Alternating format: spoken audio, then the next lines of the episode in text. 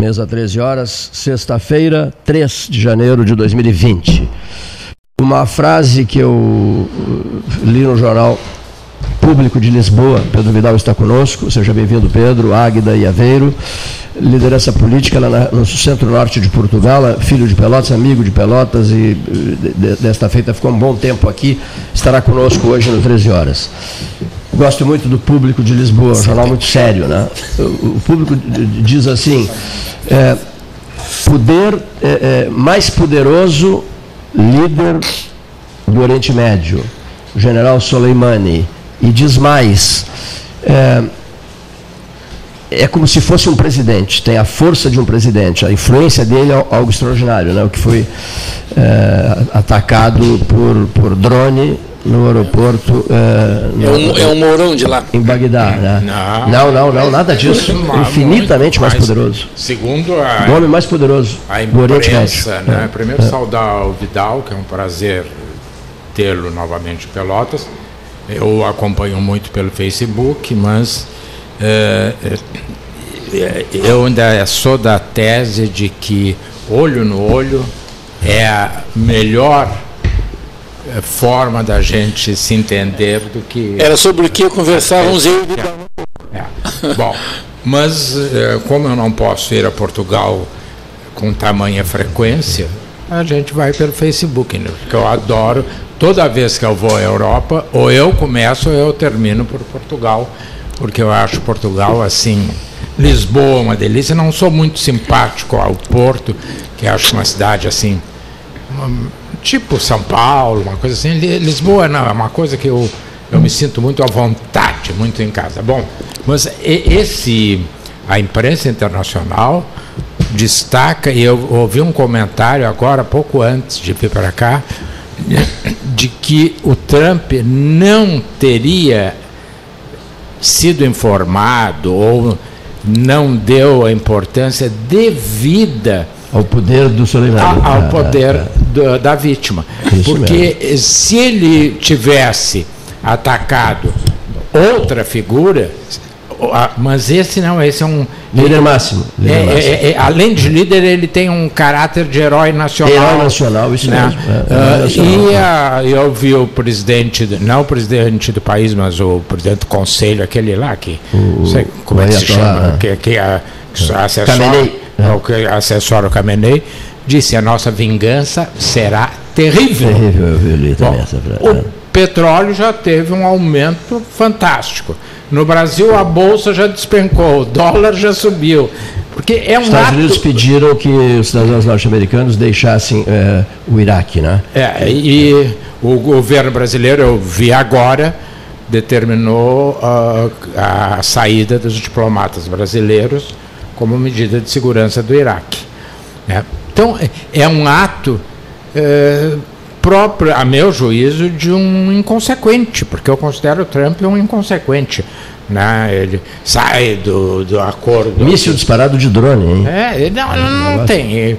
Eu, porque ontem, eh, só para encerrar, eu ouvi assim: os acusam os Estados Unidos e Israel. Bom, aí eu fiquei pensando com meus botões, Vidal, esse míssil ele tem que ter uma, uma matéria. Examinando essa matéria, se sabe evidentemente a procedência. Porque o míssil não desaparece. Quer é. dizer, bom. É nem assim. aparece, simplesmente, e, nem desaparece. Nem desaparece. Então, é. aí antes que eu. eu e, e, o que é pior, né, o Pentágono, é, isso para mim foi o mais grave de tudo. O Pentágono destacou a ordem pessoal, quer dizer, é. não, então não, não, não houve assim aquela história, não, não é, não foi bem isso que eu mandei, eu mandei dar um susto, não, a ordem foi pessoal do Trump. Sim. Então eu eu fico muito preocupado porque acho que as consequências hoje o Pedro que vive na Europa sabe eh, as consequências hoje cada vez menos são locais, elas têm um reflexo planetário muito grande. Não, a, a manchete dos jornais de hoje, de Pelotas, não tem um reflexo, depois a gente pode examinar, internacional, mas tem reflexo evidente no processo sucessório. Senhor Pedro Vidal, seja bem-vindo. Muito obrigado, Cleiton. Queria antes cumprimentar a mesa, né? Renato Baroto, Cleiton Rocha, Paulo Gastal, professor Neif. Vai mudar tudo. dizer que é sempre um, hum? uma satisfação estar no, no teu programa, Cleiton, um programa antiquíssimo, né? conhecidíssimo por todos aqui em Pelotas. Eu que sou um cidadão pelotense, como costumo dizer, nunca cortei o meu cordão umbilical com, com a cidade de Pelotas. Né? Fui para Portugal com 13 anos de idade, tenho 35, mas nunca deixei de, de vir a Pelotas. Nunca tive um ano sem vir a, a nossa querida cidade de Pelotas, uma cidade que aos poucos tem desenvolvido dentro das suas possibilidades, dentro daquelas são as possibilidades brasileiras também, né? E, e dizer que é uma honra também poder representar Pelotas em Portugal, e dizer aqui no ar, em direto, que sempre que qualquer eh, cidadão pelotense se desloque a Portugal, eh, dentro daquelas que são as minhas possibilidades, eu estou disponível para ajudar, seja ele quem for, eh, precise de ajuda em Portugal ou que precise de, de uma palavra ou até mesmo de algum acompanhamento ou de alguma informação sobre Portugal, que cada vez mais é um país de entrada na Europa, né? até pela facilidade da língua, da língua portuguesa, quando muitos procuram sair do Brasil, procurar novas e melhores eh, condições de vida. Né? Não que Portugal seja um país eh, em que as pessoas saiam daqui e consigam ficar ricas. Né? Portugal é um país, é isso que eu gosto também de falar para todos, sobretudo aqueles que me procuram. Uh, Portugal é um país onde a grande maioria das casas não tem empregadas domésticas, né? onde a televisão que o empresário tem em casa, os seus funcionários também podem ter, porque não há grandes disparidades nos salários. Né? É um país onde as pessoas vivem bem, onde não se precisa pagar saúde, onde não se precisa pagar educação, onde não se precisa pagar segurança, porque é um país seguro. Então, quem quiser qualidade de vida, é um país bom, não para ficar rico, mas sim para ter alguma qualidade de vida e poder viver bem, que é aquilo que a grande maioria de nós procuramos né, nos dias de hoje. E, e o número de brasileiros é impressionante, né? Chegando. É, nesse momento em Portugal, uh, o tipo de imigração brasileira que nós estamos recebendo lá é uma, é uma imigração muito diferente daquela que foi para lá na década de 90 e no começo do. até 2010. Né? uh, em que era uma migração mais, era aquela mão de obra barata que faz falta uh, em Portugal, era mais pedreiros, era, era também uh, muitas prostitutas também, se é que se pode falar aqui no ar, acho que não estou falando nenhuma, nenhuma barbaridade, mas era, era, isso, era essa a noção do cidadão brasileiro que ia para Portugal. Nesse momento não. Nesse momento, por exemplo, Lisboa, em Cascais, em Sintra, Aquelas cidades onde o metro quadrado é mais caro, onde as construções são mais caras, nesse momento estão todas sendo adquiridas por brasileiros, porque o próprio português não tem aquela capacidade financeira para adquirir tais imóveis. Então, as pessoas com muito dinheiro no Brasil, nesse momento, estão procurando Portugal para ter uma condição de vida boa, sobretudo num período uh, posterior à sua fase de trabalho, na sua aposentadoria, uh, e daí ser esse o tipo de imigrante, digamos assim, é, que mais tem ido do Brasil para Portugal. Eu acho, Pedro, se, não me fa... se eu não estou errado, porque eu, me... eu vou, mas eu me... eu me atrapalho, né? de vez em quando. Eu acho que é na... em Sintra que me disseram que a maioria das quintas, que são aquelas casas maravilhosas, não são luxuosas, elas são maravilhosas porque tem espaço, tem veja, que ali a, a, grande maioria hoje, ou grande parte delas, são compradas por brasileiros que querem uma qualidade de vida, querem segurança e um custo de vida compatível com aquilo que eles podem levar, né? E, e, e que Sintra seria um dos pontos, assim que tu citasse agora, em que aquelas, inclusive nós tivemos uma eu acho que foi o último trabalho do Valmor Chagas na TV que eh, se passava numa dessas quintas, eu acho que em Sintra. Sim, um, conforme, conforme eu falei há pouco, um, e agora ainda o Varoto acabou de falar, o custo de vida em Portugal, nesse momento eu considero mais baixo, inclusivamente, que o custo de vida aqui no Brasil. Tá? Se formos a um restaurante, se formos a um supermercado, se formos fazer a conversão, eh, Portugal nesse momento dá-nos a possibilidade de termos um custo de vida mais baixo do que o custo de vida brasileiro. Nessas zonas que nós falamos agora, na zona de Lisboa, efetivamente os imóveis são bem mais caros e a inflação desses imóveis deveu-se muito pelo fato dos brasileiros terem ido para lá. Portugal, de há seis anos para cá, uh, dá um visto de permanência, né, aquilo que nós chamamos lá em Portugal de visto gold, a todo cidadão brasileiro que não tendo nacionalidade portuguesa, chegue em Portugal, declare uh, eh, 150 mil euros de entrada no país e adquira um imóvel.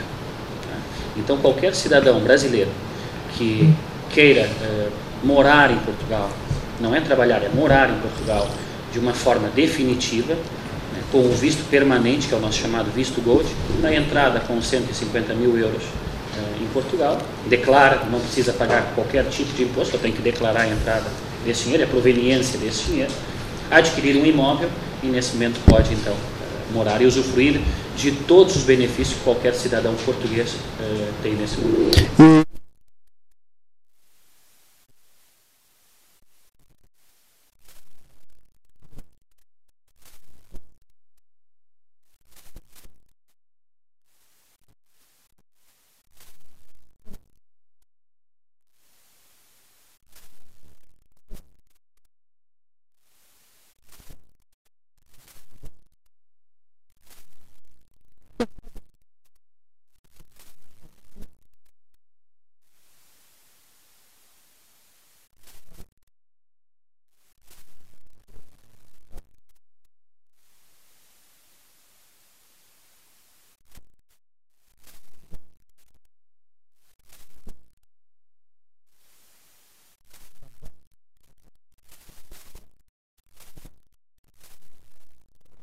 Região também muito procurada por brasileiros, porque é a região mais quente de Portugal. Né? Nesse momento há poucos portugueses morando no Algarve. É, nesse momento quem mora no Algarve, que é a região mais a sul de Portugal, onde tem as praias mais bonitas é, de Portugal, são cidadãos, cidadãos brasileiros, ingleses, alemães, é, suecos do, do, norte também da Europa. Portanto, que, que, pelo clima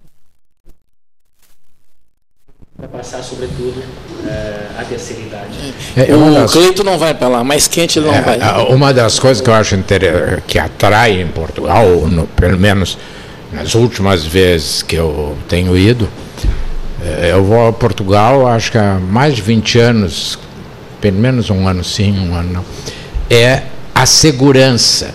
Porque tu vai em Madrid, Barcelona, eu mesmo assisti em Barcelona, de repente, cara, bam, tu não sabia o que era, corre, todo mundo vem a polícia. Madrid, Londres, Paris, Roma. Roma eu assisti, a minha mulher foi. É porque ela entrou numa loja, senão ela teria sido atingida. Né?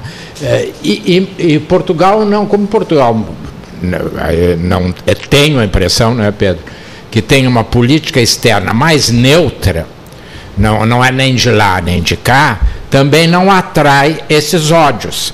Né? Eu estava tomando um chá, um café, eu e a Noeli, na, ali na praça, não sei, não me lembro o nome da praça, onde fica o Dom Pedro IV. A Praça do Comércio. É, ah, e, e ali se ouvia tudo, menos português. Eram alemães, principalmente alemães, italianos, franceses. A única língua que não se ouvia era o português, o que demonstra esta, esse novo, novo point na Europa, que e Portugal se modernizou, o metrô de, de Lisboa é um luxo. Sim, Portugal, é. Portugal na, agora não me recordo que revista é, mas nos últimos três anos Portugal foi considerado o melhor destino turístico do mundo, ah. né? Eh, sobretudo pelos preços, pelo clima, pela comida, pela, pela forma como o português sabe receber. E acredito que mesmo aqui no Brasil, nos últimos tempos, uh, aquilo que se achava do português, a ideia do português ela tem mudado bastante, né? não só a nível Brasil, como até eu noto aqui a nível local, fruto do quê? Fruto de um conhecimento atual né, do cidadão brasileiro relativamente àquilo que o português faz. Uh, o Jorge Jesus agora, né? Veio para o veio Brasil, né? foi treinar o Flamengo e conseguiu é, alguns feitos históricos? À frente do, do Flamengo. E a partir daí já tenho visto que novos treinadores portugueses também estão vindo agora para Portugal. E Se nós uma- formos ver aqui mesmo em Pelotas, né, eh, o método de trabalho do português é um método de trabalho eh, bastante moderno e, e- e muito seguro. Né? Eu vejo, por exemplo, aqui as construções novas que estão saindo, feitas por portugueses em Pelotas, o sucesso também que elas estão tendo. Portanto, aquela ideia de que o português era, era baixinho, barrigudo, de bigodes, que só sabia ter padaria, eu acho que essa ideia tem vindo a desaparecer com o tempo. Tanto que eu já não ouço até tanta piada de português como eu ouvia antigamente. Ah,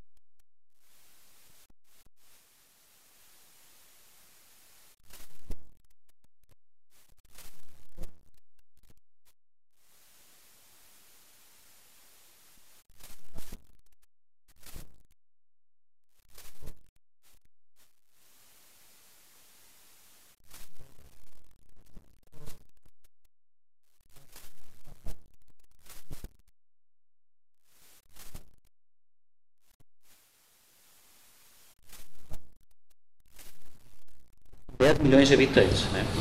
É um país que é, em termos de área, três vezes menor que o Rio Grande do Sul. E, e se nós formos olhar, né, daqui agora o assunto parece que virou um pouco para o futebol, mas se nós formos olhar até mesmo para o futebol, os melhores treinadores do mundo né, saíram desse cantinho com 10 milhões de, de pessoas. Sim, do Nós Brasil temos- também. Os melhores do Brasil hoje são, são gaúchos E todos. são também gaúchos. É. né? Nós temos um José Mourinho, nós temos um Jorge Jesus, nós temos um Cristiano Ronaldo. né? Nós tivemos ainda há pouco tempo também atrás um Luiz Figo. Portanto, Tiveram o Eusébio. é, é, tivemos o Eusébio no passado, É. na década de 60 e 70, mas, mas é interessante vermos como é que um país com 10 milhões de habitantes né, consegue ser um país que tem os melhores jogadores do mundo, tem os melhores treinadores do mundo, tem das melhores gastronomias do mundo, É. tem excelentes universidades também, a Universidade de Coimbra. ela é- Sim, o pessoal está indo fazer curso superior e, e pós-graduação em Portugal. Eu acho, eu acho importante é que saibamos também aqui no Brasil copiar os bons exemplos. né? Aquilo É, que se claro. faz lá fora, copiarmos. Não é só. Eu sei, é certo, é mais fácil nós importarmos para cá né, os, jogadores, os treinadores de futebol, mas eu acho que era interessante os treinadores aqui verem o porquê desse sucesso todo. Eu acredito que vem muito pela, pelo método de trabalho, pela capacidade, nem tanto pela capacidade, mas sobretudo pelo método de trabalho que é implementado hoje em dia eh, lá em Portugal. E olha que a gente vem aprendendo com os portugueses desde a descoberta do Brasil, né? Porque já, já vieram para cá antes para ensinar. E a própria, e a própria história Pode brasileira está sendo revisada e o papel dos portugueses também redimensionado. Eu, eu, desde que comecei, sempre gostei muito de história, desde que comecei a ler em história, e vejo com, com muita felicidade que autores, historiadores consagrados estão dizendo isso hoje, que eu já dizia lá no meu tempo de professor. Dom João VI não foi um idiota não foi um cara que escondia uh, coxinha. coxinha de galinha uh, na túnica, como se durante muito tempo se tentou é. vender isso aqui. E foi um homem de uma visão, e eu sempre digo, o Cleiton já deve estar exausto, foi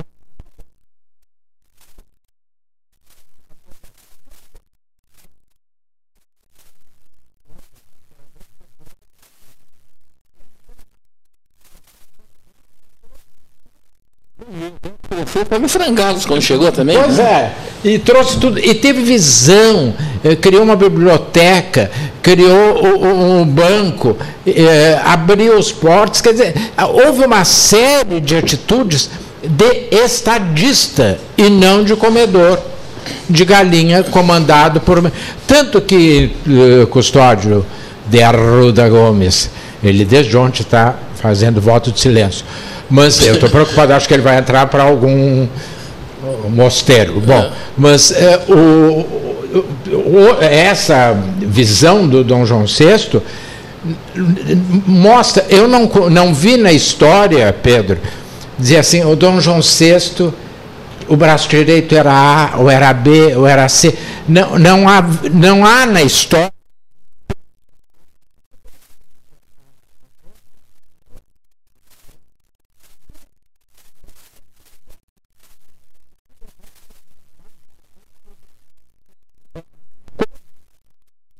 revista também, já há um livro que dizem que é muito interessante, a história da Dona Maria, que de, a louca, isso, aquilo, que não era bem assim, porque nós aqui conhecemos né? Não vou citar ninguém, tu fica tranquilo. Pessoas que às vezes se fazem de loucos para passar bem, é. mas só vão tirando proveito. Então eu fico muito contente Sabe de o, ver é, essa revisão histórica. Assim. Inclusive, o, quando o Dom João chegou aqui, as casas não tinham vidros, né? eles não, não, não sabiam o que, que era isso praticamente eram é, as aberturas eram de madeira, né, como fossem venezianas, assim, verticais piso era chão batido, dormiam em rede, ou seja, em, eh, em vez de ensinarem as coisas boas né, da civilização aos índios, aprenderam aquilo que eles faziam. Né, dormiam em rede, no chão, né, comiam com as mãos, coisas assim é, desse gênero. Então, aos poucos ele foi organizando, inclusive organizando a, a estrutura da cidade, né, que praticamente não tinha nada, era um amontoado, era, um, era menos que uma vila.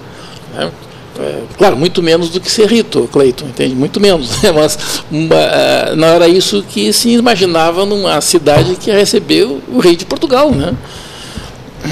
É, e a escolha dele também, porque o Império Português, à época, era um império muito denso. A escolha dele também refletiu uma visão uh, geopolítica que veio a mostrar que ele teve razão ao vir para cá, não ir, por exemplo, para a África, onde ele tinha terras, mas aí tinha a França, tinha a Inglaterra.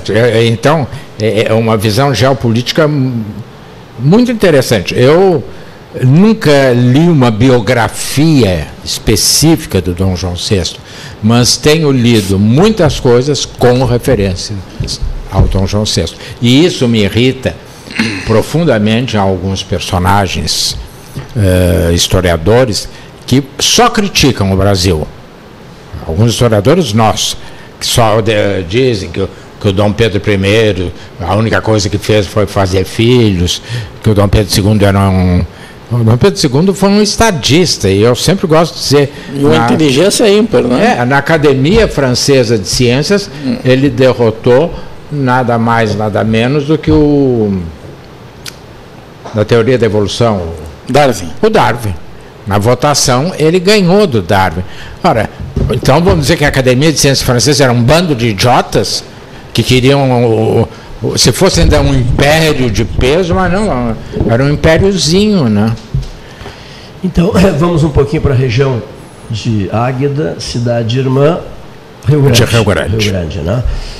o, o Pedro atua politicamente em Águeda ao lado de Águeda, 10 quilômetros, a cidade de Aveiro, né? É 10 quilômetros do centro, né, Cleiton? É, Porque as cidades é. são contíguas. Né? É, contíguas, né? Em Portugal não é como aqui no Brasil, é. que nós para irmos de uma cidade a outra. É. Tem que ir de avião. Temos que sim, por vezes sim, mas é. temos, né? Para irmos de Pelotas a Rio Grande, nós temos campos para chegarmos entre Pelotas e Rio Grande. Estrada duplicada, 54 entre quilômetros. Águeda e Rio Grande, entre Águeda e Aveiro, de um lado da rua é, Águeda e do outro lado da rua é Aveiro. Portanto, são cidades contíguas, né? E é interessante também essa essa relação, porque assim como Pelotas é cidade irmã de Aveiro, né? Rio Grande é cidade irmã de Águeda. de Águeda. Então, acho que nós quer os municípios, esses quatro municípios, eh, devem aproveitar essa, essas geminações, né, que essas geminações saiam efetivamente do papel e que se aprenda, né, eh, tanto com a convivência. Se aprenda com a convivência. bom aqui em Pelotas, em Rio Grande, assim como também os municípios de Pelotas, Rio Grande, aprenderem aquilo que se faz de bom em, em Aveiro e, e em Águila também. Com as populações somadas, a cidade de, de porque Aveiro é uma capital de estado, né? É. É, é, a, a, cidade de Aveiro e Águida, somando as populações, chega a ser quantos? A volta de 120 mil habitantes. 120, as duas, as, as duas. duas somadas. E temos aquela terceira da Champanhe ali, Sim, mas ali é nós pequena, temos né? ali, uh, no entorno entre Águida e Aveiro, nós temos também a Mialhada, nós temos Oliveira do Bairro, e nós temos a Albergaria Velha e a Nadia. A Nadia, a Nadia, terra do, do a espumante. A Nadia é muito é. conhecida pelos, pelos espumantes, né? Oliveira do Bairro muito pelos vinhos tintos e brancos da zona da Bairrada, onde se fazem também, onde se faz o leitão a Bairrada, portanto é uma região muito conhecida a nível gastronômico. Né? A região de Aveiro em Águeda é uma região que, uh, muito industrializada. Nesse momento falta gente para trabalhar nas empresas uh, de Aveiro e de Águeda apesar de haver e Águeda terem apenas 120 mil habitantes, se vocês forem na internet consultar, existem muito mais empresas transformadoras né, em haver em Águeda do que em toda a região sul do estado do Rio Grande do Sul. A, a Vista Alegre fica em Aveiro? A Vista Alegre fica em Aveiro. Né, que é... Depois nós temos... É uh, fantástica, né? Uma... Nós temos também uma, uma indústria uh, tecnológica muito forte nessa região. Nós temos também o barro, que dá origem ao porcelanato, aos tijolos, muito forte nessa região também. Eu fui visitar uma eh, indústria de, de porcelanato em Aveiro e eu fiquei impressionado, Custódio, com a automatização praticamente não tem funcionários. É um que bota o barro, depois lá adiante outro que controla para ver se está dentro da forma, outro lá adiante, pá, tá, já está dentro da caixa. Então, é uma indústria imensa, essa pelo menos que eu conheci, uh, que depois ia fazer parceria para explorar aqui em Cruzilhada, mas não sei porque não saiu. É, é fantástico, é, porque tu imagina que uma fábrica dessas tem um monte de funcionários. Agora, quanto começa a ver a automatização, que é muito conhecida né? aqui é a Revigrés, né? Ah, sim, sim. A Revigrés é uma grande empresa nessa porcelanato, que vende para a Europa toda, patrocinou durante muitos anos o Futebol Clube do Porto. Durante mais de 20 anos a Revigrés patrocinou o Futebol Clube do Porto. Então, é uma empresa que fica, fica em Águeda, sediada em Águeda. Mas existem mais duas ou três dezenas de grandes empresas com centenas de trabalhadores na área da, da porcelana, do porcelanato, do, do, tijolo, da cerâmica. Então é uma região muito forte, mas também a nível tecnológico, também é, aquele, eu não sei como é que se chama aqui no Brasil, mas nas, nas estradas, né, quando nós passamos no pedágio, aquela parte do segue em frente aquele aparelhinho né, ah. que, que vai no vidro, colado no vidro, para depois ativar o débito direto em conta ele foi patenteado em Aveiro, né? Uhum. Foi, o passe livre aqui. Foi o passe livre e foi, foi, foi estudado, foi feito na, na Universidade de Aveiro, por estudantes da Universidade de Aveiro. Doutor Fabrício Matiello, prazer em vê-lo pela segunda vez. Obrigado, professor, igualmente. Em, nesse ano. estar sempre aqui. Seja bem-vindo. Não sei se já conhece o Pedro Vidal. Não tive a honra é, ainda. É, é, é ele é um pelotense português. Que beleza. Um português pelotense é, que uma vez trouxe aqui no, com o pessoal de Aveiro para fabricar aqui, trouxeram ovos, açúcar, os famosos ovos moles de aveiro, né? Então, que é uma coisa que não existe em nenhum lugar do mundo. E o leitão da bairrada, que ele acabou de falar aqui, eu, eu tive o prazer quando fiz aniversário, me ofereceram um almoço lá com leitão da bairrada. É, o, é um dos pratos prediletos, para tu ver como eu não sou qualquer um, quando é um dos pratos prediletos da Rainha Elizabeth, que manda buscar é, é, lá Beleza. esse. O senhor chega aqui. Como é que o senhor está vendo? Vamos dar uma giradinha para descansar um pouco, Pedro. A crise desencadeada na Câmara Municipal. O senhor acredita, como político, fala-se impossível candidatura. Isso aí, essa derrota na mesa. Mas suspensão dessa licitação. Isso mexe o quadro político ou vai passar tudo batido? Já de, de cara uma pergunta boa, né? Bem tranquila de responder, né, professor? Bem para quem é inteligente. Se eu não, se o senhor não fosse inteligente, sua. faria uma pergunta boa. Muito obrigado, bondade sua. Mas uh, eu não conheço a realidade dessa, dessa licitação, então, quanto ao mérito da licitação, não posso opinar, obviamente.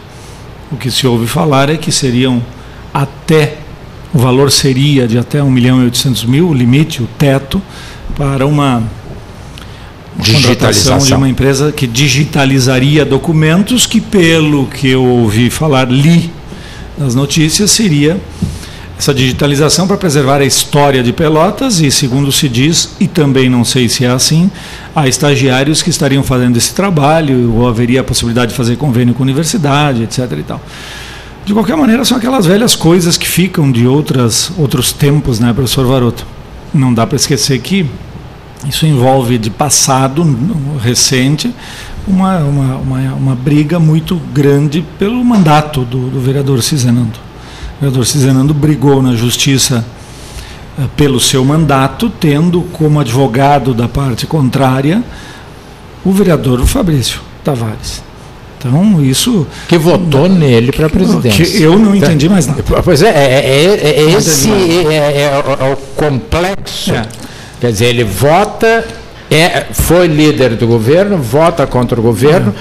Primeiro ato do novo presidente suspendeu uma licitação Viu, professor, tu entende? Professor de qualquer maneira, só para concluir o raciocínio que eu prosseguiria e se me permitirem eu prossigo, uh, eu, eu uh, o que eu vejo nisso tudo, e obviamente eu não posso fazer juízo de valor porque eu seria injusto.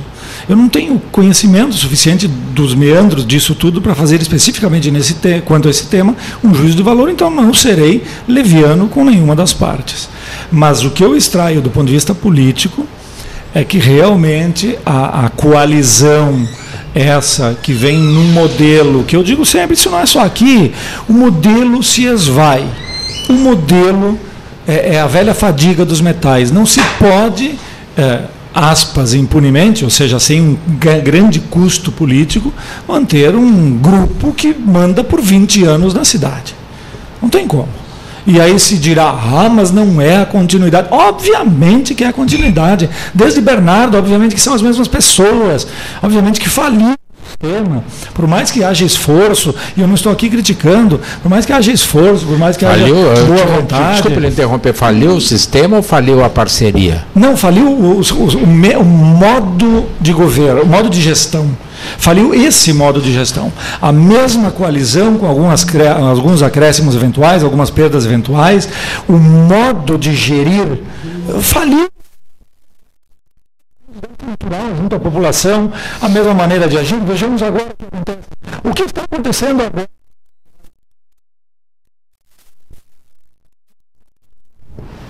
Obra daqui, obra dali. É o velho mecanismo, o velho sistema. Só, só que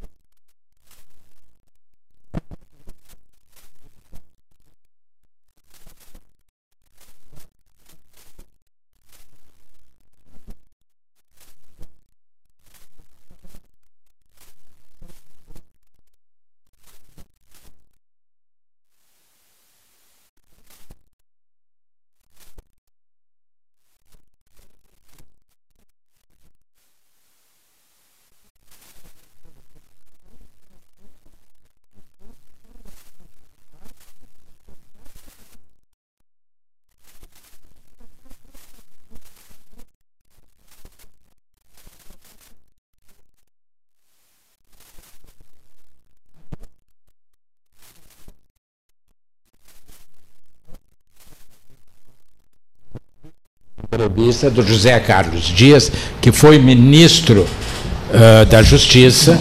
E, bom, e ele disse, Paulinho, a democracia no mundo, aliás, há um livro sobre isso, está morrendo pelo voto. É isso aí. Bom, é, é onde eu queria chegar. Porque bom. dizer que a população tem um, tem, tem um senão aí. Votou nessas pessoas porque elas foram apresentadas por essas pessoas. São os mesmos que apresentam sempre os mesmos a serem votados. Então a população não tem alternativa. E se é assim, não, eu não vou votar em ninguém. Eu muitas vezes eu caí nessas barrelas. Não, não votar em ninguém, votar em branco é uma Isso é barbaridade. É, é uma barbaridade? Não, pois é. Mas acontece que as pessoas olham a lista e dizem assim, pomba, eu não como carne de porco, eu não como peixe, eu não como alface e tal, olha só o que tem. O que, eu vou fazer? Eu não vou tomar uma indigestão, então não vou votar em ninguém, ou, ou seja, não vou pedir essa comida. Então o cardápio apresentado é este. Sim, então,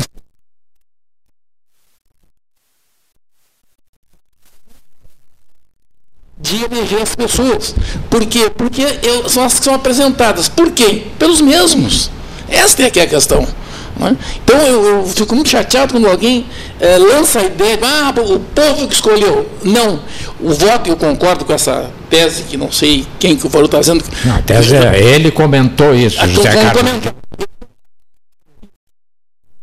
A partir da eleição do Edorgan para a presidência da Turquia, que antes me mexeu na Constituição e permitiu a. Isso, que dá a, a, a, suposta ideia né, de que sempre a votação é uma coisa, a eleição é uma coisa democrática. Nem sempre é. Lamentavelmente, nem sempre é. Na medida em que colocam aquelas pessoas e, e o eleitor não tem a mínima chance de escolher. Né, aí eu falo, não, por que, não faz parte dos partidos políticos? Aí nós temos outro processo não democrático, não é qualquer pessoa.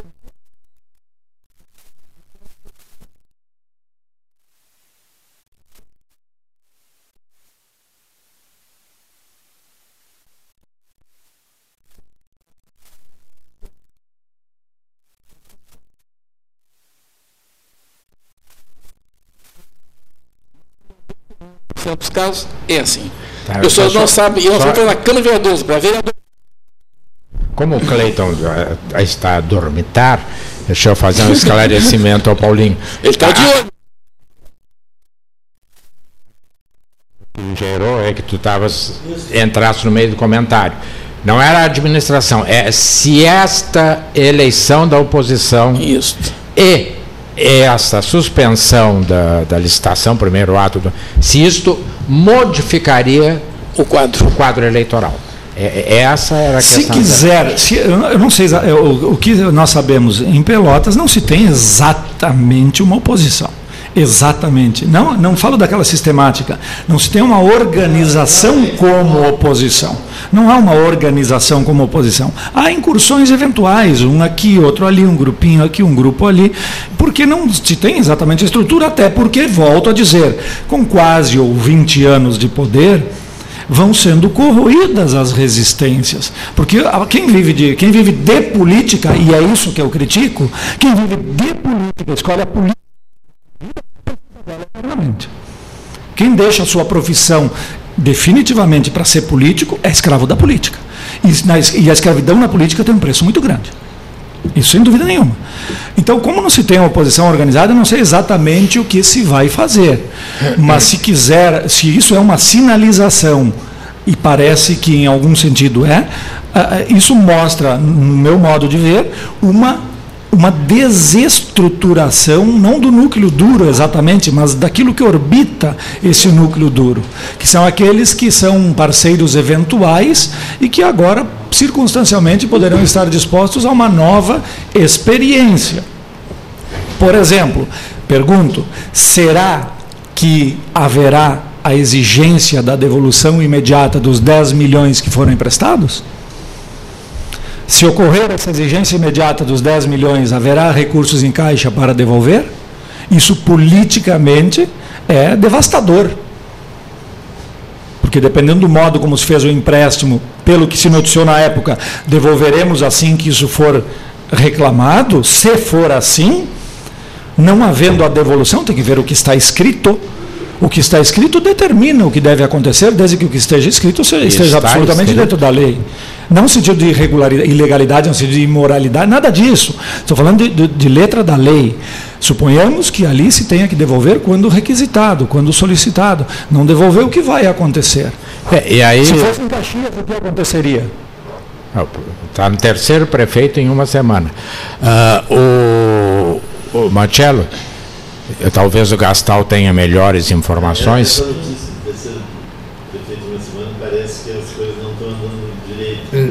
Não é que já, já, já voltamos, é só para esclarecer. É. É, não, um prefeito que foi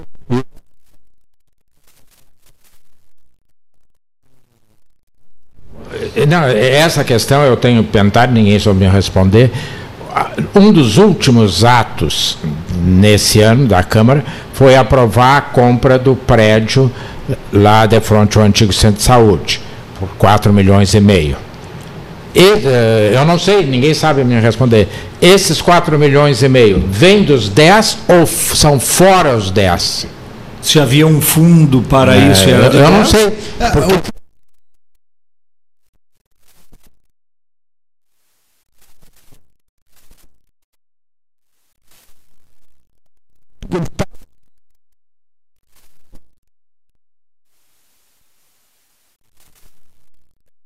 É essa a questão. Paulo, isso.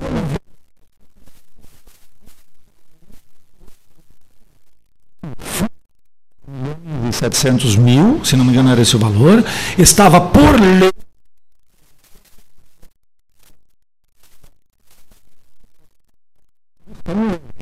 havia uma, uma, uma, uma, destinação legislativa do dinheiro. Também sei. vou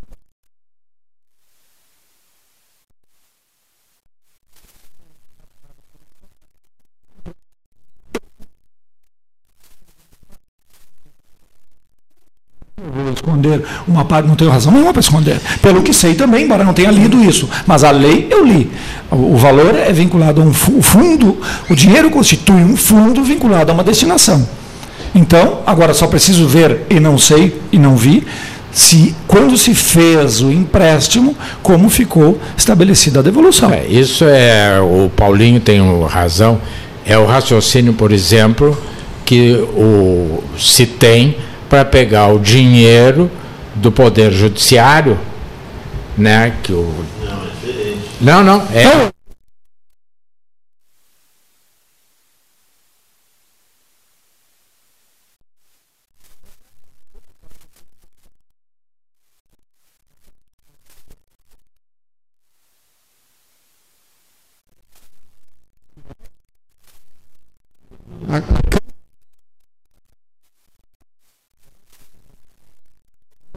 Cara, dinheiro público. É, e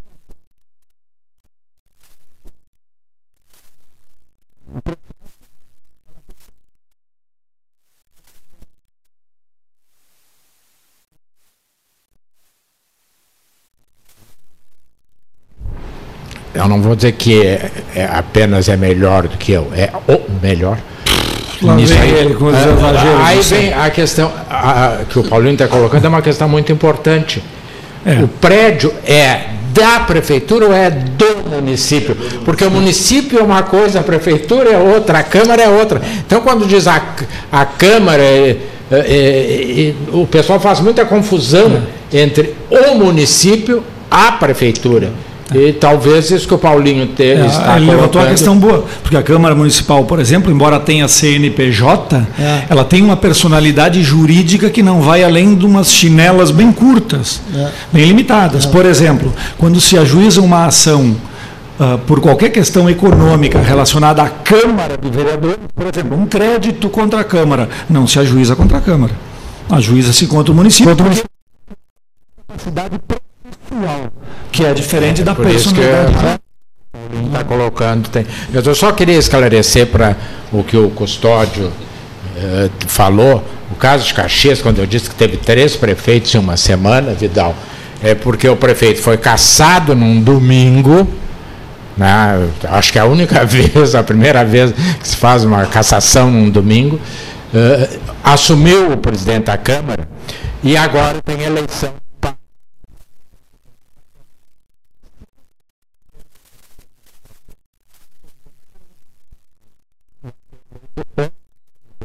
que é o sucessor. Então ele voltou para alguém prefeitura para ele poder ser eleito e voltar a ser prefeito. O presidente da Câmara ele, assumiu, uh, ele saiu, voltou para a Câmara e esse, é. essa pessoa assumiu a prefeitura. Para ele poder concorrer. Mas já apresentaram uma chapa só. Há um consenso ali, não vai haver problemas. Precisa de 12 votos e só. Sim. Isso, não conseguiria. É. E parece que é um vereador de muitos mandatos e que tem algum, alguma coisa. Isso. É. Mas, enfim, é, é, o cenário político pelotense é absolutamente indefinido.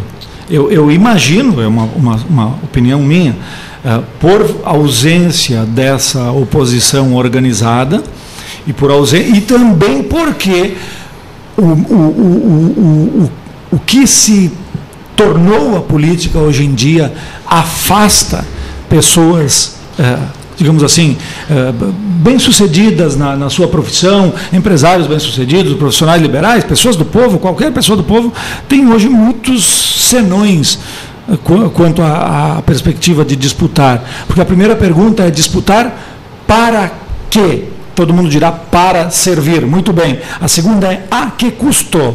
E, e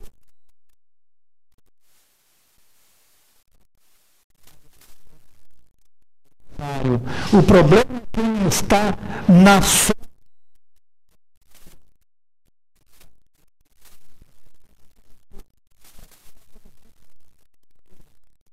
da é um preço elevado, é complicado. Por isso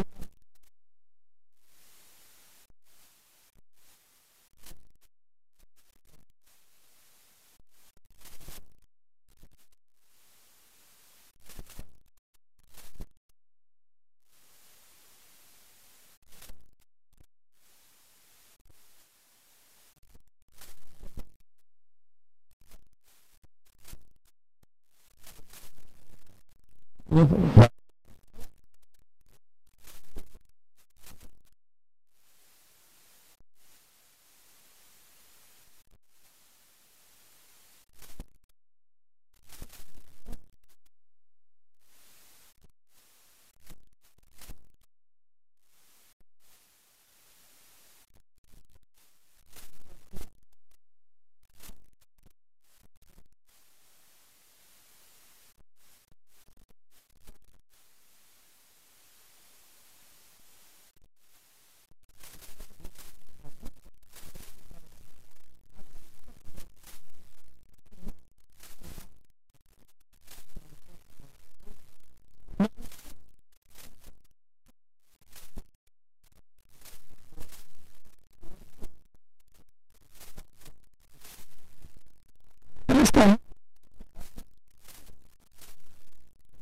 na verdade existem duas conexões aí. Uma oculta, que é que faz o trabalho todo, e as conexões que a gente imagina teriam entre membros da oposição, membros da situação, os que não são nenhuma coisa nem outra.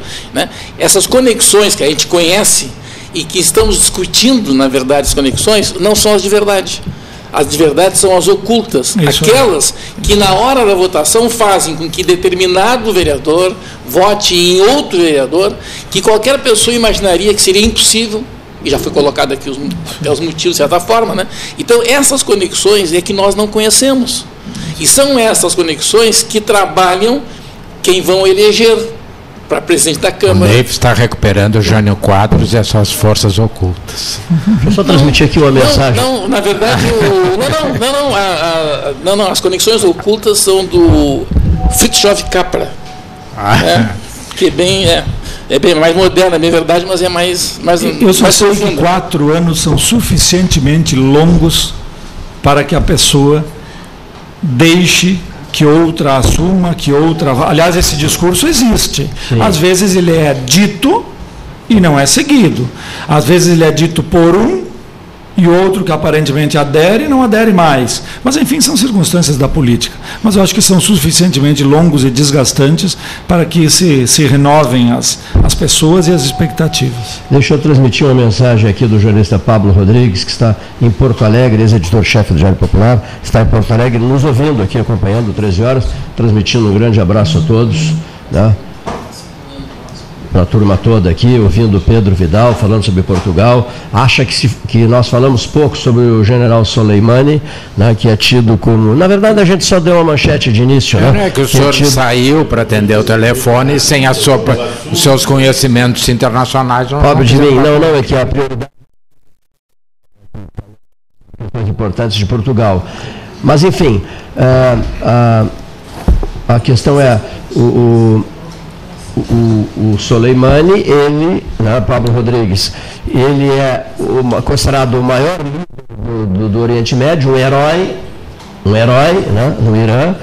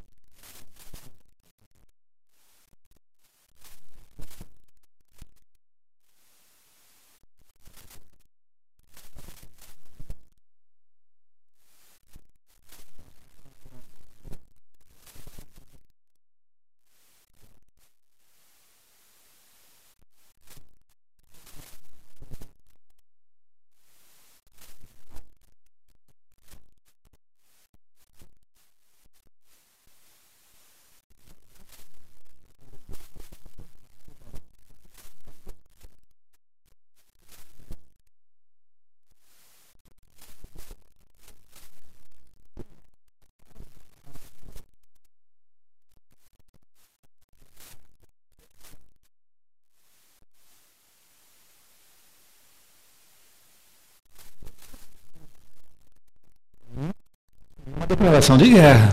Porque Sim. realmente matar um líder desse tamanho. É, eu acho.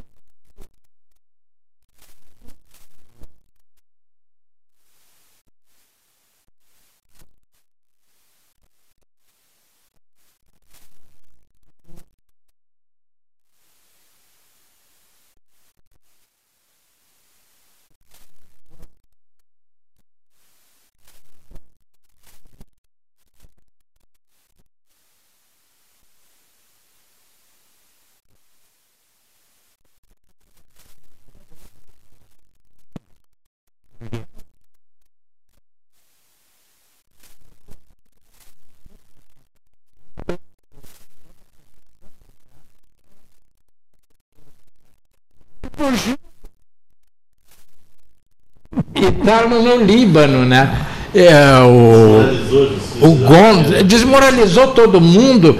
Agora a Interpol está pedindo a prisão dele, mas eu. Prisão por quê?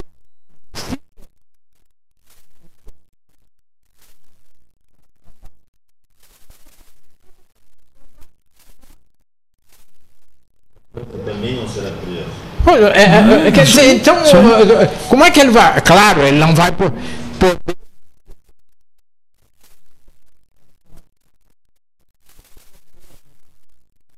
que acabou preso na Espanha por juiz que cometer arbitrariedades depois, Sim. né? Então essa fuga, eu fico me perguntando, Cleito, quanto terá custado só em aviões e e ninguém viu. Ninguém viu. Prenderam os, os pilotos, Sim, coitados, estão todos.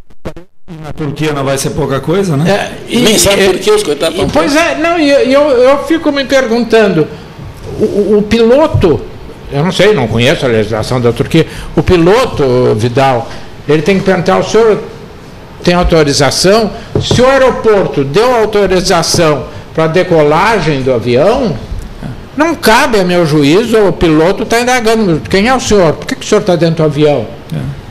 Eu, eu, acho uma coisa assim muito estranha, mas que é um golpe fantástico. É. Né? E ninguém está,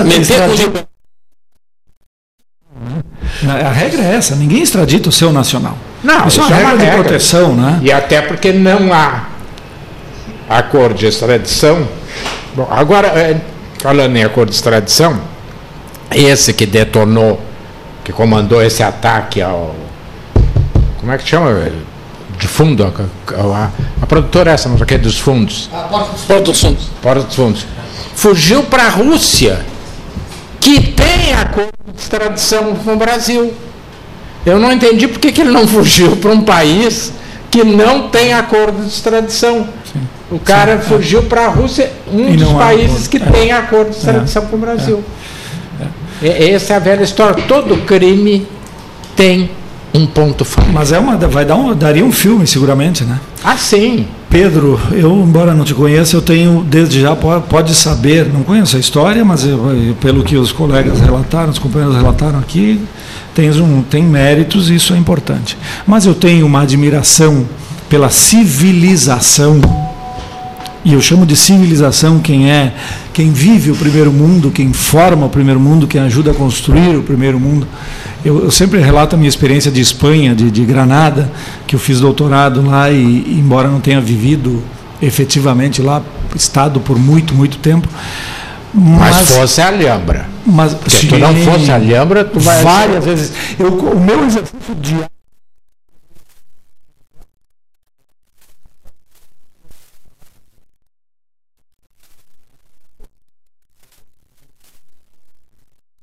Mas, Pedro, uh, uh, esse, esse grau de civilidade, esse, esse, uh, primeiro, a gente tem uma, um choque positivo ao sair às ruas e, e, e eu ia me esgueirando pela, pela madrugada granadina com professores de lá e não precisa dizer quem não, era a companhia. Era, era né? isso, era isso, era nada, não passava disso, professor.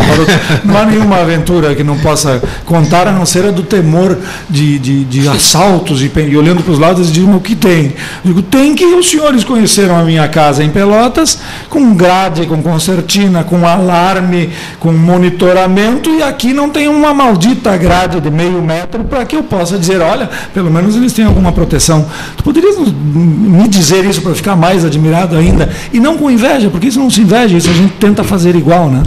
É isso, eu acredito que a primeira impressão, né, sobretudo sul-americano, do brasileiro, quando entra, quando entra em Portugal, é, é olhar para as casas e ver que elas não têm grade, não. que elas não têm porteiras. Né? As nossas não casas elas estão abertas.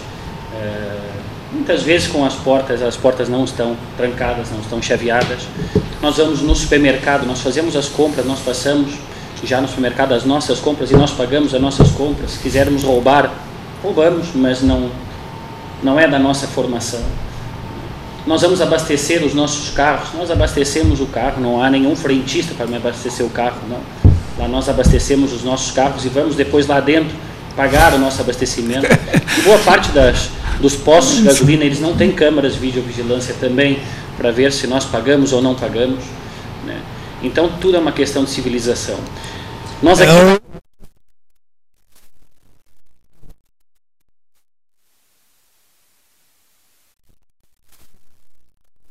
Eu transitava na, na Osório e estava uma senhora para passar na rua, né, na, na passadeira, na, na faixa, na faixa de pedestre, né, e eu parei o carro Aí recebi uma buzina e depois parou alguém do meu lado, né, me chamando de boca aberta porque a, a sinaleira estava verde, né? Sim, sim. É, para nós passarmos.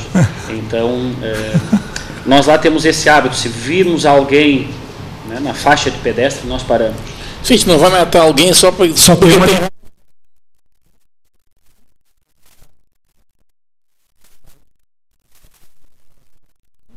tem uma, um certo bom senso. Né? Eu fui, fui agora a Porto Alegre também nessa, nessa semana e, e achei curioso também a, a, forma como se dirige no Brasil. Né? Nós temos três faixas de carro, eu sempre aprendi que na da direita se anda mais devagar, Isso. na do meio quem vai numa velocidade média, quem está com um pouco mais de pressa vai na terceira faixa da esquerda. Aqui parece que isso não existe, né? Parece que a pessoa, Pelotas em absoluto. A pessoa vai na faixa da esquerda, devagar, 60 por hora, e eu tenho que fazer ultrapassagens pela direita. E se desce Mas na eu...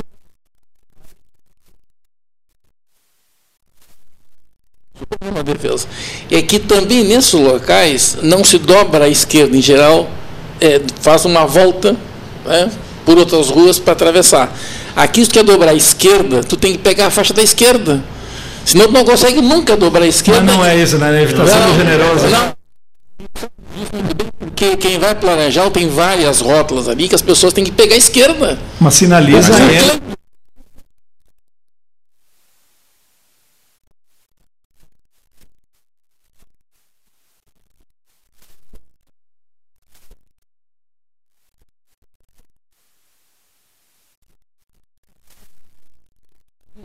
e ninguém me ultrapassa.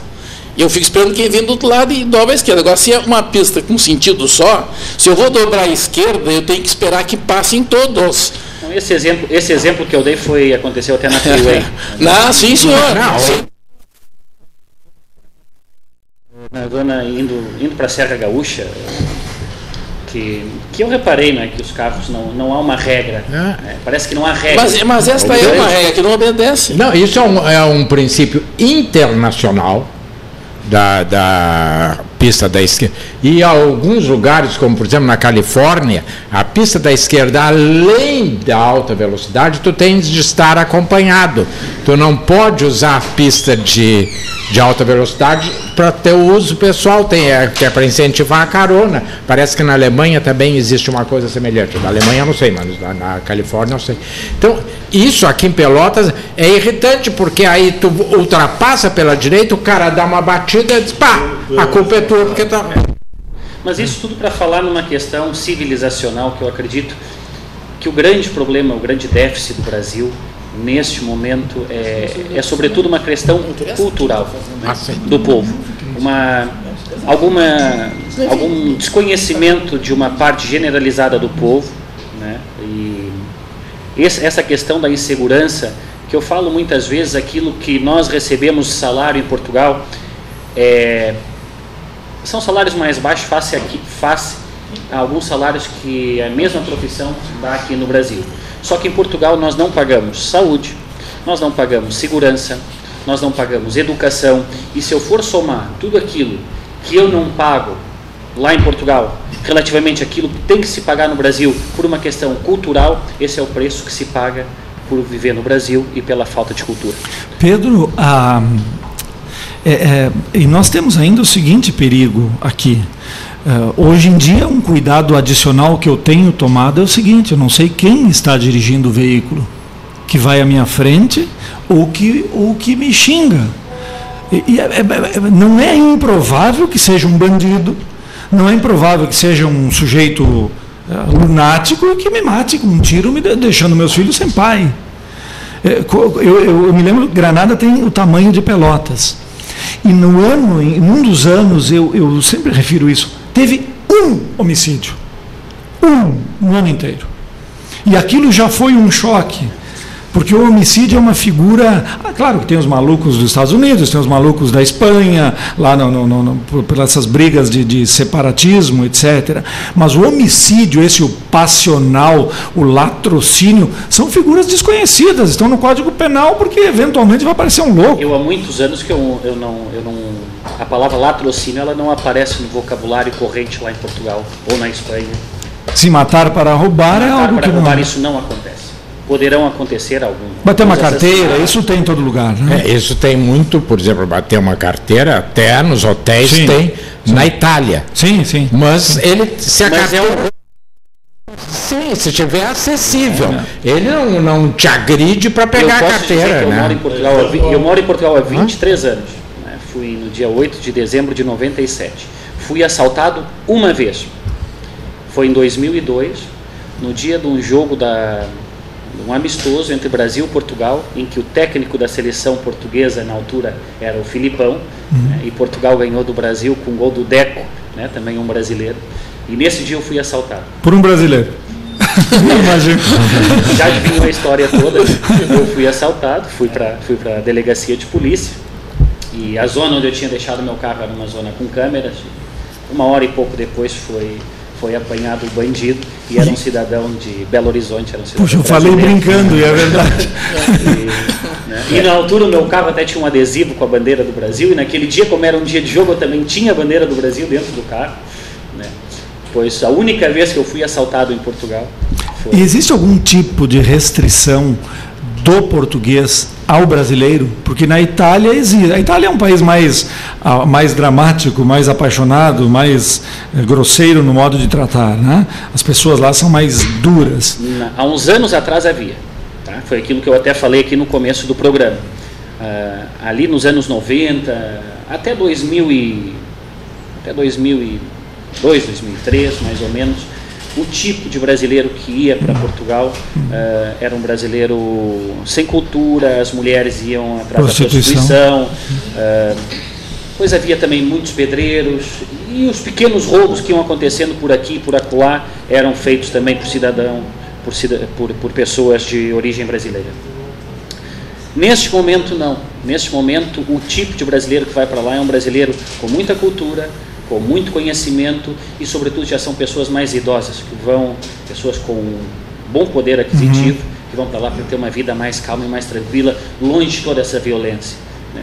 E, portanto, o tipo de pessoa que nesse, o tipo de brasileiro que nesse momento está indo para Portugal tem feito com que a, a ideia que o, que o português tem do Brasil tenha vindo a mudar com o tempo e vice-versa também, foi aquilo que eu falei, que hoje a ideia também do português no Brasil também não é a mesma. Portanto, uh, os, últimos, os, últimos, os últimos tempos têm vindo, acredito eu, a melhorar uh, a ideia, quer que o brasileiro tem do português, uhum. quer a ideia que o português tem também do brasileiro. Algarve é a região de Portugal com o clima mais parecido com o nosso, do Rio Grande do Sul? Não. Uh, a região com o clima mais parecido, por exemplo, com Pelotas é Aveiro. Né? Aveiro. Que é a cidade irmã de Pelotas. Se nós olharmos para o mapa, Pelotas e Aveiro estão exatamente no mesmo paralelo. Ah, né? Só que Aveiro a norte né? e, a, e, e, Pelotas a sul. Uhum. Portanto, a temperatura de Pelotas e Aveiro, ou Pelotas e Porto, que fica a 50 quilômetros de Aveiro, é muito semelhante. A temperatura do Algarve é uma temperatura mais quente. Mais quente. Né? O Algarve já está ali mais próximo de África. Uh, no inverno as temperaturas não baixam 10, 12, 15 uhum. graus, enquanto que ali na, na, região de Aveiro já chega a 5, 4, 3 Mas graus. Algarve é bom para morar então, hein, Algarve é Pedro? é ótimo. Né? região de praias, né? Muito boa, uma região com as praias mais bonitas de Portugal e também da Europa. Bom, só uma curiosidade. Só uma, outra, uma última pergunta. Curiosidade de, de, de brasileiro mesmo, de, de, que, que tem essa admiração. Um, o, o, o que eu presenciei de, de, vivenciei, percebi, as pessoas às vezes têm, levam a vida inteira para comprar o seu imóvel. Fazem hipotecas de 30, 40 anos pagando o financiamento. Isso é porque elas não ganham suficientemente, que eu acho que não seja, mas pergunto, ou é porque os imóveis lá são muitíssimo caros? Os salários na Europa. Na Inglaterra, eles, só para fazer, a Margaret Thatcher só foi conseguir comprar a casa quando deixou ser primeira-ministra. É, em Portugal, é, em Portugal é. salário médio, estamos falando de um salário a médio. A senhora, a esposa do dele? Uns mil euros. Já, tá, Quanto? Mil euros, um salário médio. Mil euros são cinco mil cinco reais. Mil reais, um salário Sim. médio em português. O salário mínimo está na faixa dos 700 euros, uhum. mas depois há quem ganhe mil, mil quatrocentos, mil quinhentos, até dois mil euros, anda muito nessa faixa. Uhum. Um imóvel, uma casa com, com três quartos, custa em torno de 200, 250 mil euros. Então, Nem é, é tão caro, na verdade, compar, digo, comparado com o que se vê aqui em Pelotas, em outros lugares. Isso dá... aqui há muita disparidade de salário. Sim, aqui tem pessoas ganhando bem mais do que esses 5 mil reais que dá uma média sim, lá. Né? Aqui tem pessoas ganhando 20, 30, é. 40, 50 é. mil. Lá não tem. Lá Ou seja, com 5 mil nunca vai comprar mesmo. Então, mas lá é muito fácil conseguir um crédito para habitação. Uhum. A taxa de juro, quem for comprar uma casa em Portugal, ela não chega a 1% ao ano. Puxa. Chegam não chegam a 1%. Não né? Interessante. É, é. Os salários aumentam, qual é o percentual por ano? Quando aumento? 2, 3%. Então, a vale taxa de inflação ela é extremamente baixa. Né? E por vezes nem aumenta, por vezes nós estamos ali dois, três anos sem que haja uma revisão do salarial. Né? A, a TAP foi apontada agora né, como uma das companhias aéreas mais seguras do mundo. Sim. Né? Já foi comandada por um brasileiro, Fernando Pinto, por bastante tempo, né? E é... Agora é do dono da Azul também, né? Agora é do isso mesmo, o, o dono da Azul, o Lema, né? É isso? Lema, Jorge Paulo Lema, é um né? americano também, com nacionalidade não, não, não, brasileira. Jorge Paulo da Ambev, né? Esse é da Ambev. O dono americano com nacionalidade também brasileira, que é o dono da Azul, que nesse é. momento é o maior acionista da TAP e é quem tem. Azul e TAP, TAP e Azul são, são a mesma coisa, né, hoje. Exatamente. E uma curiosidade, Porto Alegre inaugurou um voo, né, Pedro? Um voo de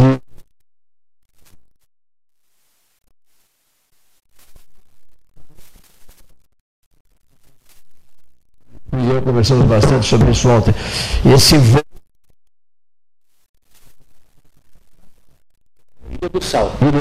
Ilha do Sal, esse voo. Tá? É um voo muito interessante para quem quer ir a Portugal, conhecer também África, conhecer Cabo Verde. A língua também é Linha direta, Porto Alegre, Cabo Verde. facilidade. O preço do voo até mais econômico do, do, que fazer um voo direto da TAP com Azul de Porto Alegre é. até Lisboa. Então há nesse momento, começou, parece que há um mês atrás esse voo, é um voo de uma empresa de Cabo Verde, né? o voo sai de Porto Alegre, faz escala em Cabo Verde, podemos lá ficar um dia, dois, no, três, quatro. Menos de seis horas. É, menos seis horas. Seis Nós estamos em Cabo Verde, fazemos escala, dá para conhecer a praia e depois vamos até Portugal. Então acredito que seja. Quanto tempo, quantos anos depois de Cabo Verde e Portugal? Olha, é, eu ainda não fiz esse voo. Mas, pela, pela primeira vez agora cinco pouco, quase seis talvez. Né? Não chegar a seis horas. Não chegar a seis. É. Que fica de certa é. forma muito mais confortável do que pegar 11 horas direto. Exato. Ah, sim, lógico. Que nós falávamos é, ontem. É, é, incomoda uma barbaridade as pessoas pé inchado, perna inchada. Cabo Verde não fica bem, bem na costa da, da África, fica no, no fica litoral. de Dakar, mais ou é, menos. É, se nós olharmos para a África, para a linha de Dakar, fica litoral brasileiro, no litoral brasileiro fica bem, fica bem próximo. próximo é. Fortaleza também. É isso mesmo. Fortaleza e África. É, ali, isso mesmo. Ali, Cabo Verde. Diz que voo muito interessante esse, voo 5 horas e meia mais ou menos, né? Porto Alegre. Mais econômico. Cabo Verde mais econômico stop em Cabo Verde, desembarcar, ficar dois, três dias, depois é o que continuar. eu vou fazer agora na terça-feira, né? Vou aproveitar esse novo voo, vou parar em Cabo Verde, vou conhecer Cabo Verde e depois é que vou para Portugal. Depois ele vai para onde? Lisboa? Vai para Lisboa. Cleiton, como audiência é qualificada, né? Isso há apenas 40 e quantos anos? Dois? E um. Tá Gente, ele é meu amigo. Aliás, com, com toda a sinceridade, uma pessoa de excelente índole, um sujeito que eu aprendi a gostar, porque é muito correto, muito honesto. Ele então pediu para que fosse feito o registro, eu vou registrar com a permissão de vocês. Ele disse que não, não concordo com o Neif, eu não me lembro exatamente o que o Neif falou, mas não é uma crítica ao Neif. Ele diz o tempo é uma observação. O tempo de televisão é e a grande coalizão colocam o candidato goela abaixo da população essa que vai, na sua maioria, pela mídia. Essa é uma observação. Ele diz, então, tempo de TV e a grande coalizão empurram o candidato. Acho que foi isso que o Ney falou. É, na verdade é. Acho que foi isso é. que o Ney falou. Bom, e ele segue dizendo assim, para ser, aspas, pré-candidato, que por óbvio ainda não é candidato, não é preciso apresentar necessariamente um partido, principalmente quando ainda não se tem partido definido. Então ele se coloca efetivamente como pré-candidato, não como candidato, nem poderia ser, porque seria ilegal, inclusive. Obviamente que ele foi cogitado e nem pré-candidato ele exatamente se considera. Ele se põe à disposição, pelo que eu conheço do, do, do Marchand. E ele diz sobre eventuais projetos, é, é, é, é equivocado afirmar que não existem. É, e ele diz que fica à disposição como cidadão, não como candidato, nem como pré-candidato, para apresentar pessoas que, que o, o, Custódio falou, não, o Paulinho falou, quem estaria junto com as pessoas? Ele disse, não, todas as pessoas formam grupos. E eu, eu tenho grupos que discutem política em Pelotas e que têm projetos e que, eh, ele disse, é uma pena que não tenhamos a, a, abordado isso ontem, quando estive aí, e que poderia efetivamente ter conversado mais e, e, e, e, e debatido o tema. Ele disse, a propósito do Gastal, é, que lamenta receber uma crítica, crítica do Gastal, porque ontem ele não perguntou se teria projetos, etc. Mas obviamente que isso é, é uma observação apenas de é, quem Só para complementar, eu recebi a mesma mensagem. Uh, e então não vou repetir meu caro Marchand, porque o Marcelo já sintetizou. É uh, o, a tua manifestação. E eu queria dizer que só que uma pequena discordância, já não sei de quem, se do, eh, do Neif ou do, do Marchand. atualmente, e a última eleição provou, o tempo de televisão não elegeu ninguém.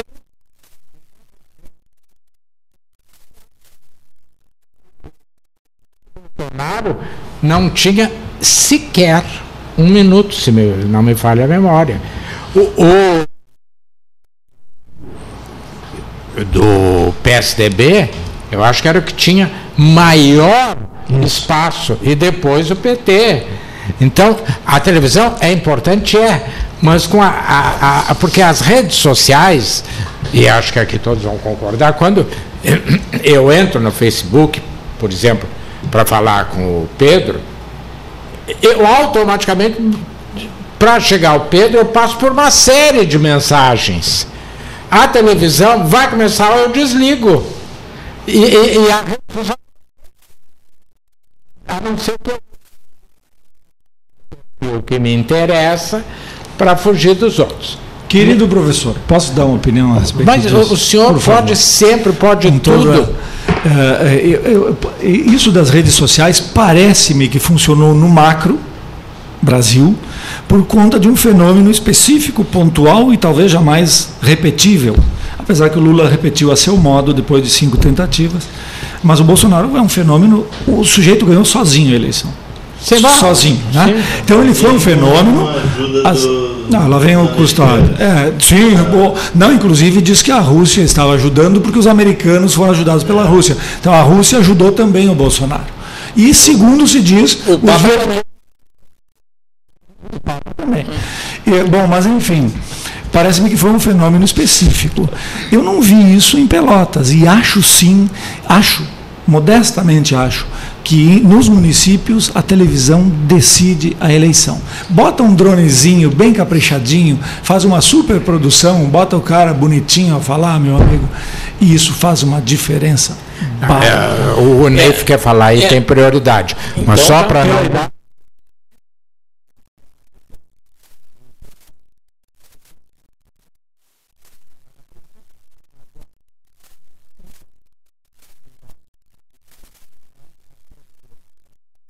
Sociais.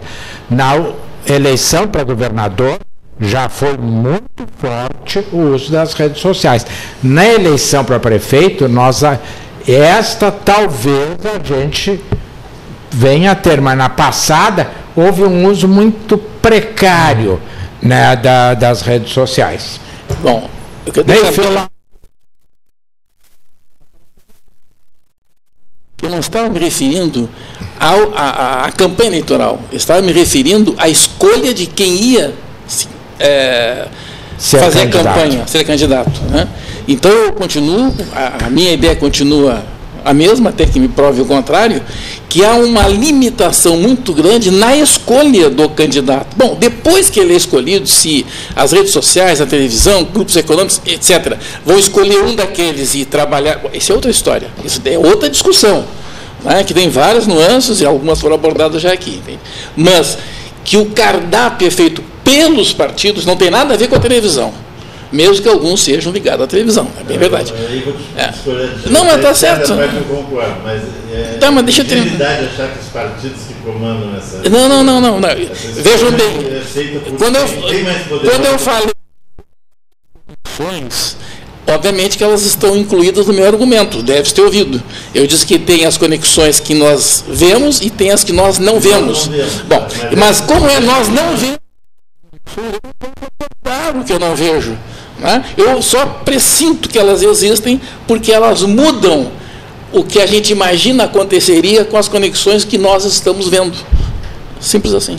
A gente já volta, seu Paulo Vilar, vamos lá. Associação Comercial de Pelotas é um dos órgãos mais antigos do país, sempre em defesa da classe empresarial, com uma história marcada pela transparência e pelo compromisso com seus associados. Faça parte do nosso quadro de sócios. A ACP está localizada no edifício Palácio do Comércio, Rua 7 de Setembro 274, telefone 3028 1541, com o ramal 200. A gente acredita que os pequenos momentos em família são muito importantes. Coisas simples como servir o café da manhã na cama, visitar seus avós no meio da semana, dar um abraço apertado em alguém especial. Queremos convidar todo mundo a ter mais momentos em família, pois são os bons sentimentos que nos movem e nos fazem acreditar em dias melhores, ao lado de quem amamos. Biscoito Zezé, carinho que vem de família. Bom Sul, qualidade em carnes suínas e bovinas. Avenida Fernando Osório, 6959. Telefone 3273-9351. Eu dirijo esse carro há 10 anos. É disso que eu entendo. De carro e de levar meus colegas onde eles têm que estar. Uma cidade é como um carro rodando 24 horas por dia sem parar. Sempre tem algo acontecendo, uma instalação aqui, um concerto ali, toda hora. E é aí que eu tenho que levar os rapazes. Quando tudo termina, você abre a sua torneira e a água chegou de novo onde devia estar. Sanep, água, esgoto, drenagem e resíduos sólidos.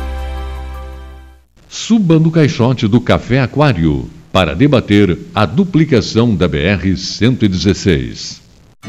A Ecosul investe em tecnologia para facilitar ainda mais a sua vida.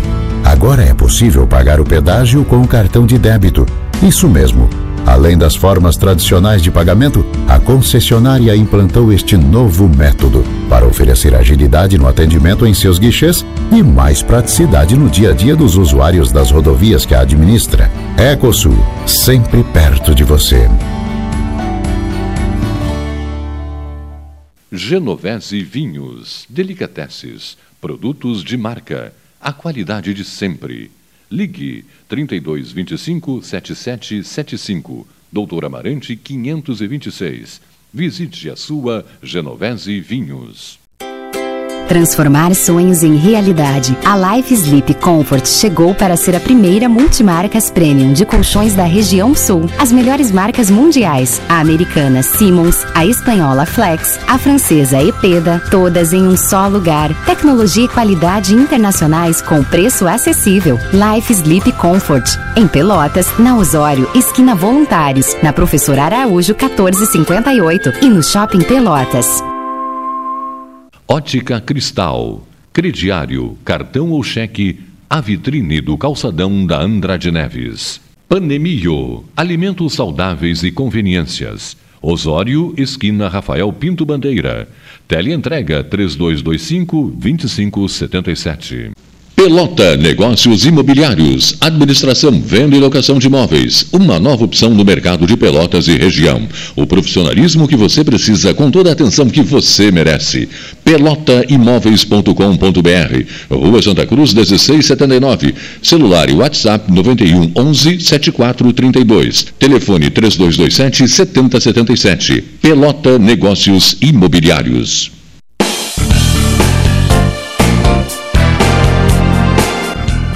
Faça o seu certificado digital e ganhe mais agilidade nos seus processos.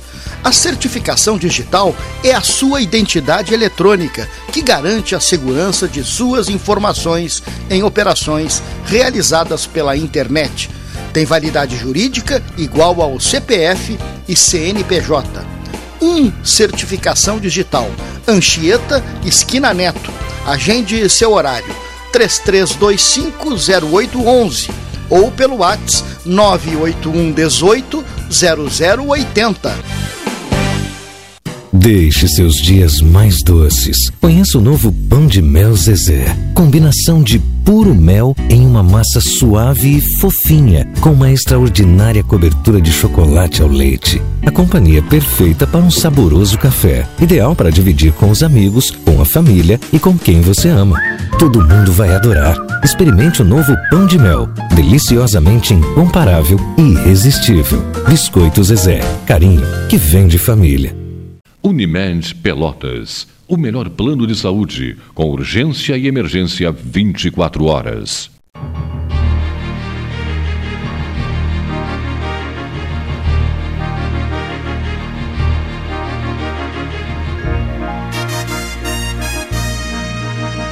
Portanto, 14 horas 28, hora oficial Ótica Cristal, Palácio do Comércio, mesa 13, sexta-feira último 13 horas desta semana, 3 de janeiro de 2020. 3 de janeiro de 2020, santo Deus.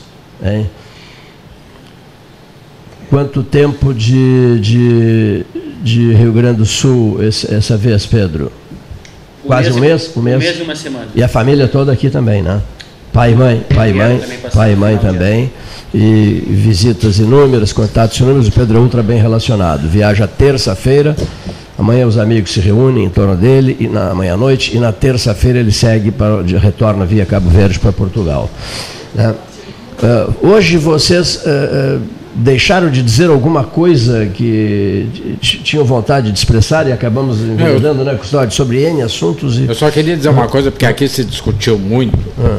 Até pela sua vocação vaticana, uh, o filme Os Dois Papas. Né? E hoje eu ouvi a entrevista do Fernando Meirelles, que é o diretor do filme, uh, e ele diz que o objetivo do filme, os repórteres, os entrevistadores, eh, disseram que ele deu um destaque maior ao Francisco do que ao Bento XVI. Ah, e ele disse que esse era o objetivo do filme, era o Francisco. Mas não era uma biografia do Francisco. Ele queria dizer, o objetivo do filme era mostrar a compreensão, a caridade, a, é, e este era o objetivo do filme. Não era contar a história. Sim. Bom, e aí ele começa o que é verdade, o que, não é verdade, conta as pesquisas que ele fez, conta que ele foi a Buenos Aires, o que nós comentamos Sim. aqui, entrevistou várias pessoas e eu confesso que eu não tinha me dado conta que no filme o Francisco aparece com um livro do Paulo Freire. Não sei se tu te desse conta. Não, não me dei conta. E, e o repórter perguntou se foi de propósito, é. face ao ataque. Sim, e ele disse que não. Não. Que não foi de propósito, mas é porque o, o Francisco, quando esteve fora da Argentina, meio que exilado, ele se deixou influenciar fortemente por dois brasileiros a obra de dois brasileiros, Dom Helder Câmara e Paulo Freire. E aí ele fez a opção absoluta pelos pobres, pela compreensão, pela caridade, etc. Mas que ele aproveitava, já que estavam perguntando, para lamentar que ele votou no Bolsonaro, o que se está fazendo no Brasil em relação à cultura, à desigualdade, ao desrespeito aos direitos humanos. Muito boa. E aproveitando, e um cardeal gaúcho, Dom Cláudio Rumes, ex-arcebispo de São Paulo, é, filho de Montenegro, que está sempre ao lado dele, né? inclusive quando ele assumiu, foi no balcão central da Basílica, ao lado dele estava Dom Cláudio Rumes, e Dom Cláudio, antes, depois de, de eleito, é, recebe o abraço dele, e ele diz assim, é, não se esqueça dos pobres, né? diz o Dr. Cláudio Gomes, e ele escolhe o nome de Francisco. Né? Mas Enfim, ele mostra que é. há uma mudança do Francisco, Sim, né? quer dizer, do cardeal Bergoglio, é. do, de quando ele sai para uma espécie de exílio, um confronto com. E aí é que ele faz essa mudança forte, né? O, um homem que também desde 1990 confessou que não assiste televisão. Ah, o Francisco Essa Assis, semana ele é, inaugurou um abrigo é, para sem teto. Para ser num palácio importante de Roma. É. Num velho palácio romano. Né? Isso né?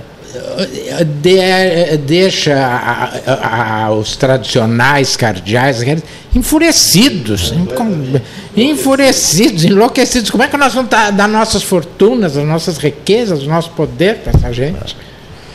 Muito bem, olha aqui, ó. O, um lugar que eu lembro sempre é Fátima, né? que é hoje um dos cartões de visita de Portugal, né, Pedro?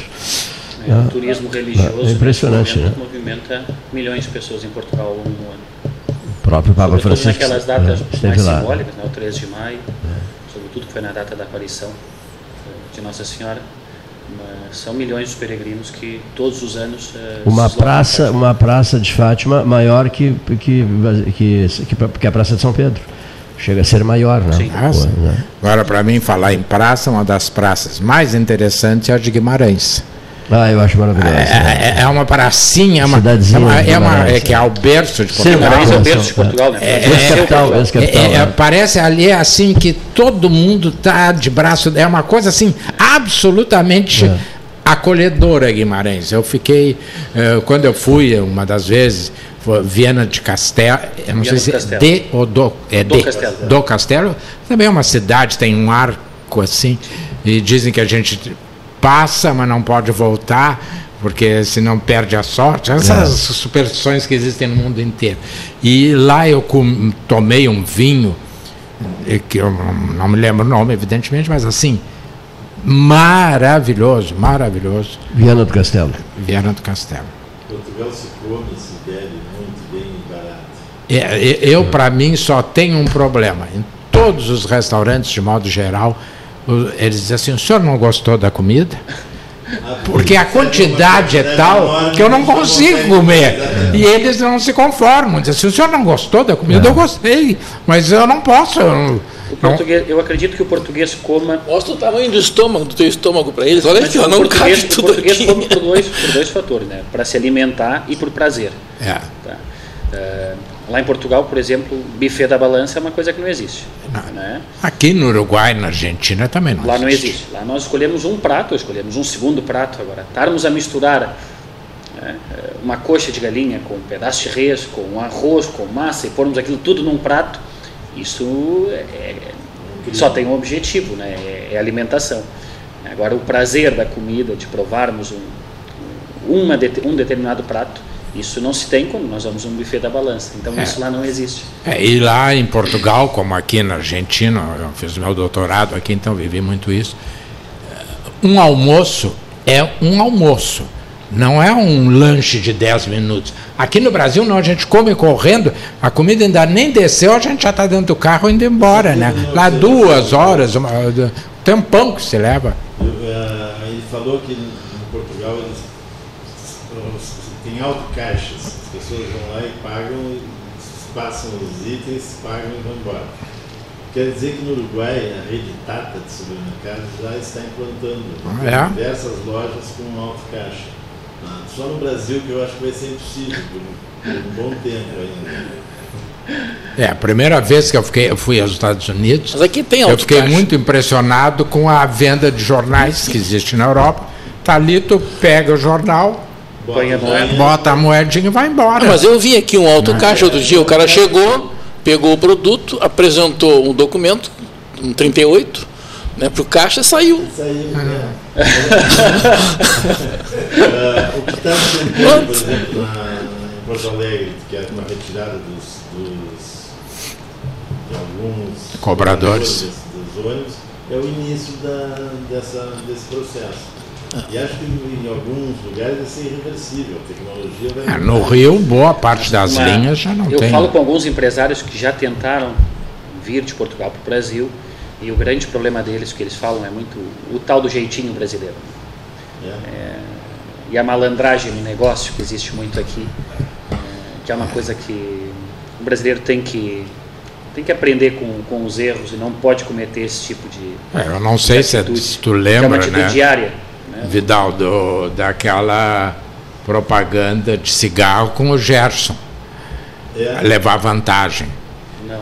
É, aquele, a lei de Gerson. Eu não conheço. Que criou a lei de Gerson e depois foi proibido, né? Foi, quer dizer, é, é uma propaganda que ensinava tu tirar vantagem, né? Quer dizer, paga mais, menos e leva mais, uma coisa assim. Então, isso está na cultura brasileira e, e, é tão arraigado que nós que fomos professores a gente ouve assim, pô, mas tu é um bobalhão, por que, que tu não pegou? Por que, que tu não fez? É. É o furar fila, né? É, aqui. É. Isso é um começo, né? Muitas vezes o povo reclama da corrupção que há na política, mas o mesmo povo que reclama da corrupção é o povo que fura a fila. Né? Então, estacionam no lugar dos idosos, que estacionam no lugar dos, dos deficientes. Esses dias eu vinha para cá e bem na esquina ali da minha praça, da minha praça, da praça na, na minha casa, tem um estacionamento para deficiente. E normalmente está vazio. Mas aí parou um rapaz com uma moça e eu fiquei parado olhando para ver se era deficiente. E ele se deu conta de que eu estava cuidando. Eu só vou pegar uma coisa já vou sair. Eu parece, mas isso, parece que tem um tempo, né? É, isso o deficiente chega. É. Quer dizer, se eu ficar só dois minutos, é. eu não estou eu não estou infringindo nada. É. Então, mas não existe esse é, tempo. Mas isso é tudo é cultural, né? Porque tu, tu vai aí dizer assim, o custódio, sabe que ele pegou dois mil e sumiu. Ladrão sem vergonha. Agora, quando tu diz, o fulano pegou 10 bilhões da Petrobras, Aí não é roubo, é desvio. Não, né? porque ele não tem é conhecimento, ele não tem entendimento. Eu vi agora a mega da virada, o cara, cada um ganhou. 76 milhões. 76. O cara disse: Eu quero ver se dá para comprar um quiosquinho na praça. comprar a praça inteira, ainda vai sobrar dinheiro para a terceira geração dele. Cleiton Rocha, vamos ao faturamento. Vamos agradecer a presença do Pedro, né? o, fecho do 13, o, agradecer a presença do Pedro Vidal. E o convidado da mesa 13 horas de hoje, a todos vocês, né? Neif Renato, Paulo Gastão Neto, Custódio de Arruda Gomes, Paulo Vilar. Vencida a primeira semana, na, na verdade não primeira semana, né? Uh, quinta e sexta-feira, depois do primeiro do ano, vencidos dois dias né, de janeiro, um mês complicado, né, seu Neif? É. Um mês bem complicado. Uh, votos de um excelente final de semana a todos. E até segunda-feira, né, seu Custódio? Até segunda-feira. Não, mas não estou cortando.